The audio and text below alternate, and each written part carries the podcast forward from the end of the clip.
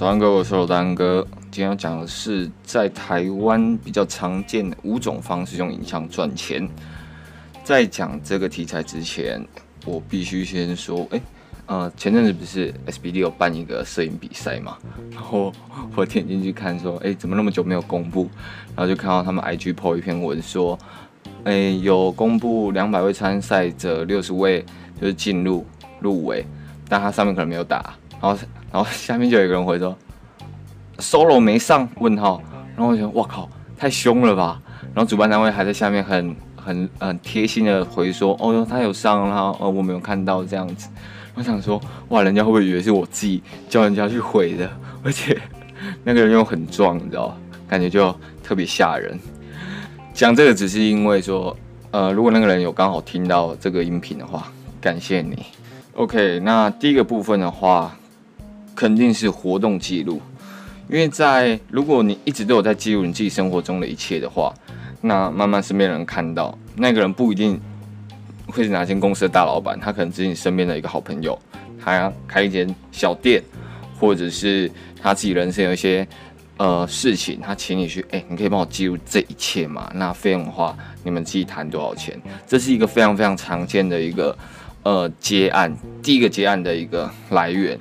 那除了这种开店可能会需要你记录，我曾经也有被问过说，诶、能不能去帮他们拍篮球比赛？那这个篮球比赛就是他们可能自己家的小孩要去打一场对他来讲意义比较重大的比赛，然后他希望有人去记录。那拍摄手法不限，可能就是你要拍照也可以，你要录影可以，但他们可能就有规定说，他们希望可以拍到照片是几张，然后可能有出手样子，可能得奖样子等等的。那费用的话也是。我们自己去谈。那还有，呃，在旅游跟拍的部分，其实有人问过。那其实这也是活动记录的一个部分。那那个人他其实是说，他希望，呃，他跟他女朋友他想要去马来西亚玩，然后希望问我要不要跟着他们一起去。他付养我所有的旅费，所有的吃，所有的一切，不会让我出到任何一毛钱。但他可能。没有给呃，不会付再另外付钱给我，但就是我跟着他们去马来西亚玩的这一段时间，帮他们记录这一切，然后出国玩的钱，所有都是他们招待。我觉得这也是一种呃赚钱的方式，跟自己增加自己出国的方式。但是后来时间搭不上，所以后来我就婉拒他了。然后可能像一些派对记录啊，或者是生日派对，有些人他可能是自己家里的长辈，或者是他呃舅舅。呃，回来的好朋友终于在台湾过生日，就会可能会邀请过去，他们办一个 party，他们要拍一下活动记录，这些都是蛮常见的。OK，这是第一个大项活动记录的部分。那从呃第二大点的话，其实严格来说可以从第一个点延伸出来，就是婚礼摄影。婚礼摄影毕竟来讲还是每个人的人生大事，所以一定都会有记录的需求，可能是摄影，可能是呃录像。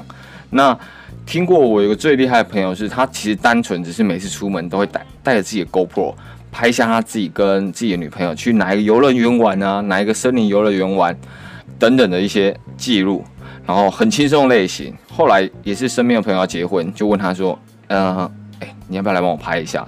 那我们可能预算就没有那么高，但是我们也希望有一支小影片，那你就用你们你记录你平常生活那种方式来拍一下。我觉得这样子就超棒啊！本来就每不是每一个人要结婚就一定要花大钱，然后请超级专业的摄影团队来记录他们自己的一个人生大事。大家可能本来就可能会把呃预算拿在度蜜月上，那这个方面可能就预算稍微会缩减一点。那也不是说每个人呃接触影像都一定是要靠影像赚大钱，他们有可能只是也有自己的正职行业，但是就靠接接一些小案子，假日去帮朋友拍一下，赚个零用钱，对他们来讲是一份还不错的收入。所以我看我朋友这个例子，其实我是觉得其实真的是蛮棒的。然后第三个部分的话，我觉得是参加摄影比赛，因为其实，在台湾。呃，是很喜欢办摄影比赛，只是自己有没有花时间去找这些资讯。呃，例如像相机品牌，他们都会很常办一些呃比赛的一些项目，不管是摄影还是录影片，对。然后还有一些运动品牌啊，像前阵子 SBD 他们也有办一个摄影比赛，要去结合呃建立这项运动。那我就去看里面的参赛者，大部分都是自己有在做运动的习惯，所以他们在想当然在创作的时候就比较没有像专业摄影师，哎，调好灯光啊，或者是塞很多东西，反而是很自然而然呈现。那相对，如果你真的有一点器材、有点设备，然后对于摄影有一点点的一些熟悉的话，你去你去比赛，你的获胜几率就相对比较高，而且他们的第一名就有一万块的一个奖金。那在政府单位的话，其实也是办蛮多摄影比赛，例如观光局、高雄捷运以及台北捷运、中华摄影协会等等。那这些其实不管是拍照或者是拍影片，他们都有各式各样不同的形式在办这些比赛。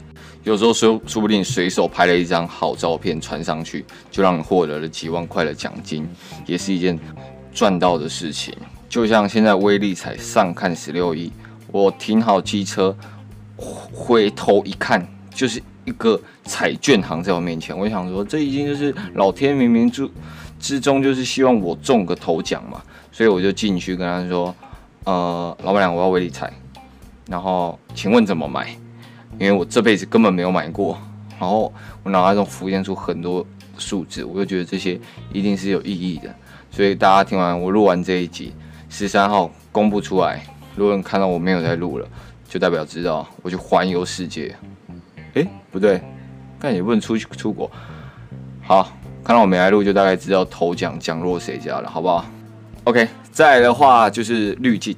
那在滤镜的话，其实国外摄影师已经有非常非常多都已经在贩卖他们自己常用的滤镜，还有属于他们自己呃创造出不同风格的一些照片的滤镜。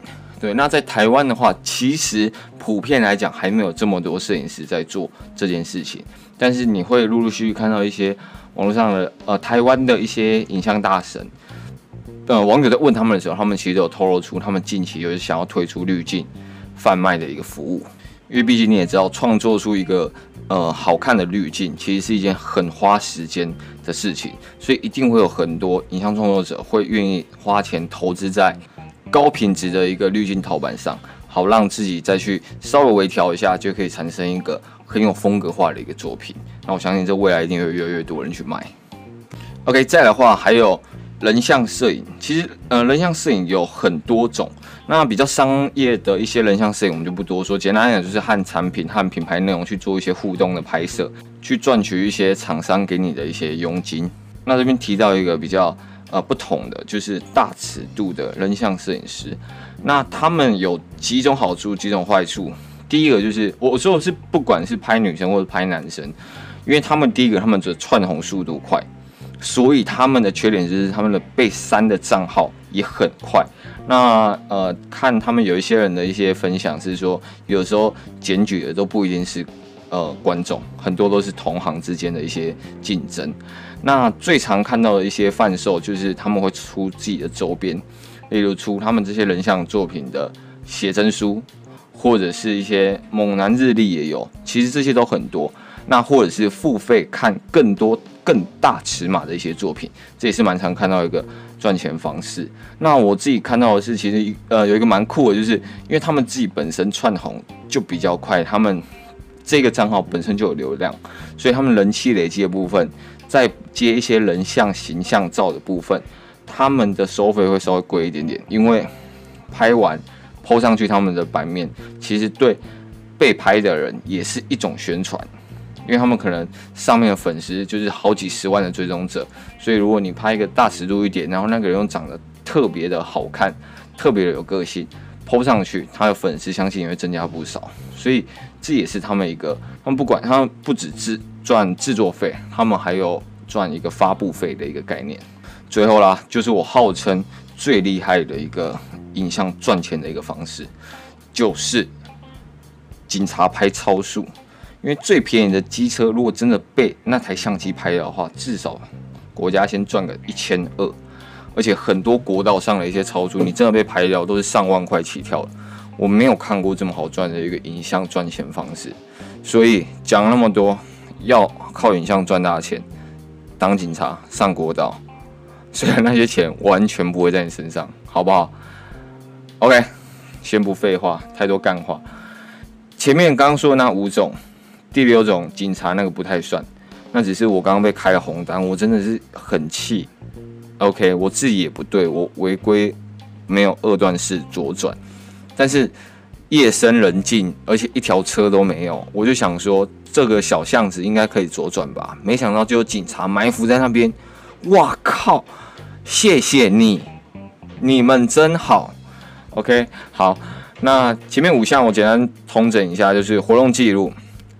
呃，例如一些开店、比赛、旅游跟拍拍的拍的记录，这些都算是活动记录部分。